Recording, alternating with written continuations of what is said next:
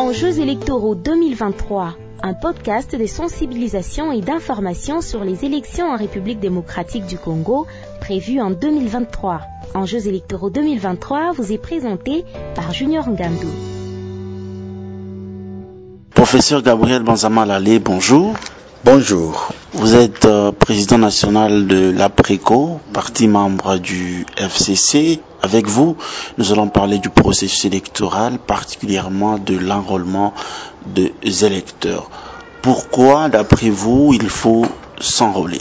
Ici, de manière générale, malheureusement, l'enrôlement devient une activité que l'on accomplit tout simplement pour une fin bien déterminée, celle des élections. Dans le cas d'espèce, soit on est électeur, soit on est éligible. Alors il faut avoir avec soi la carte euh, d'électeur. On doit se faire aussi enrôler pour des raisons d'avoir un signe d'identification dans la société. Dans la société moderne, il faut avoir une carte d'identification parce que en cas d'une embuscade avec les agents de l'autre, même en cas d'accident, on peut identifier la personne qui est déjà enrôlée. Professeur euh, Gabriel Banzama Lalé, que peut faire le parti politique pour un processus électoral apaisé? Un parti politique doit transmettre la volonté de ses membres, celle qui consiste à pouvoir se faire entendre comme étant l'interlocuteur valable, le biais par lequel s'expriment ses militants. Et à ce titre, l'objectif ou la fin, si pas le résultat, c'est de faire des élections apaisées. Mais les moyens sont multiples.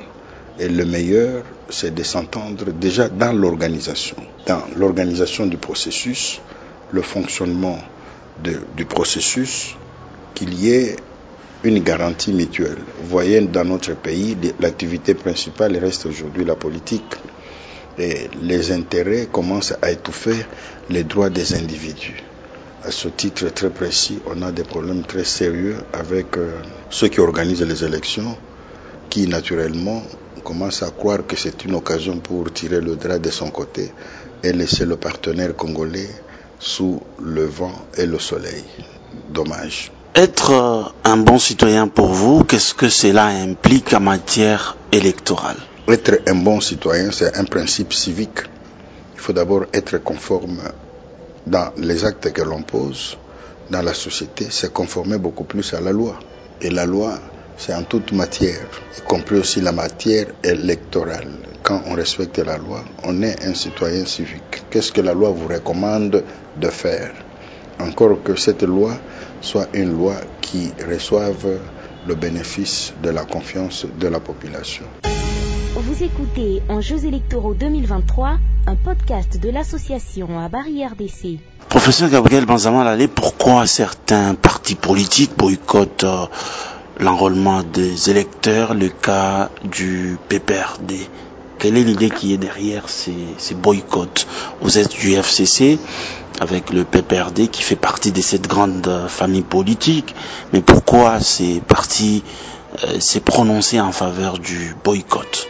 Je pense il faut éviter la suspicion. Il faut éviter la suspicion. C'est l'élément principal qui crée la méfiance entre les organisateurs des élections d'un côté et ceux qui sont comme acteurs actifs. Il s'agit des électeurs et des éligibles. Mais dès lors que l'on constate qu'il n'y a pas de transparence dans ce qui est en train de se faire, la conséquence est qu'il y a suspicion. Et quand il y a suspicion, chacun doit se mettre sur une position de revendiquer pour que la suspicion saute disparaisse. Mais ici, on a constaté qu'il y avait plus une volonté de préparer pour le chef de l'État le deuxième mandat sans tenir compte des exigences du premier mandat. On a passé tout le temps à traiter des questions qui sont subsidiaires au lieu de faire des réformes fondamentales dont l'État a besoin, la nation a besoin, même les partenaires ont besoin, de manière à converger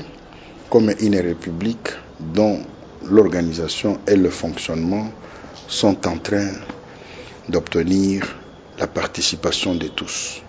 Mais dès lors que l'on voit on connaît qu'en cas de contestation, c'est un droit de contester les résultats. On va recourir à des cours et tribunaux. Mais dès lors que l'on constate que les cours des tribunaux qui devaient être composés des membres qui gagnent la confiance de tous, tel que la loi les prévoit, si pas la Constitution, mais l'on se retrouve dans des hypothèses où des magistrats qui vont juger les uns les autres lors des contentieux électoraux, ces magistrats-là viennent d'une tendance politique alors que la Constitution dirait par exemple, ou dit ceux qui doivent nommer. Il y a bien sûr le chef de l'État, il y a le, le, Conseil supérieur de la magistrature, il y a le, le, Parlement qui ont des individus à désigner comme, comme devant être membres des cours et tribunaux concernés. Et dans les cas d'espèce, vous parlez de la Cour constitutionnelle. Oui, c'est ce que j'étais en train de dire. C'est ce que j'étais en train de dire. L'essentiel des contentieux, ça se passe là-bas. Hein.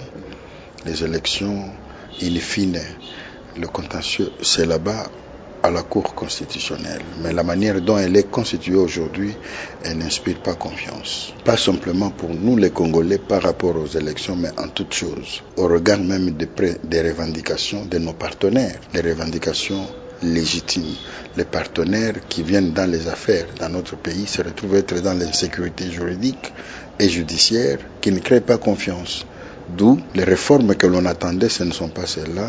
Les bonnes réformes consistaient à aller de l'avant vers l'organisation et le fonctionnement des institutions qui sont fiables, stables, démocratiques. On y est. Une dernière question, professeur Gabriel Banzama Lalé.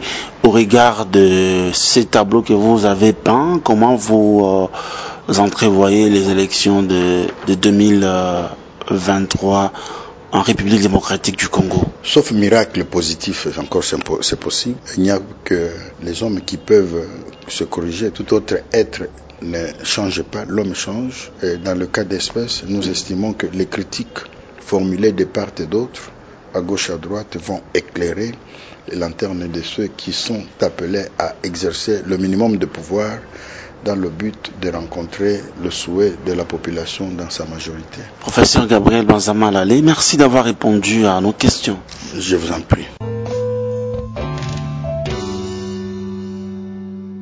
Cette émission vous a été proposée par Abari RDC grâce au soutien de l'Institut républicain international IRI, l'Agence américaine de développement international USAID et le Consortium pour le renforcement des élections et du processus politique CEPPS.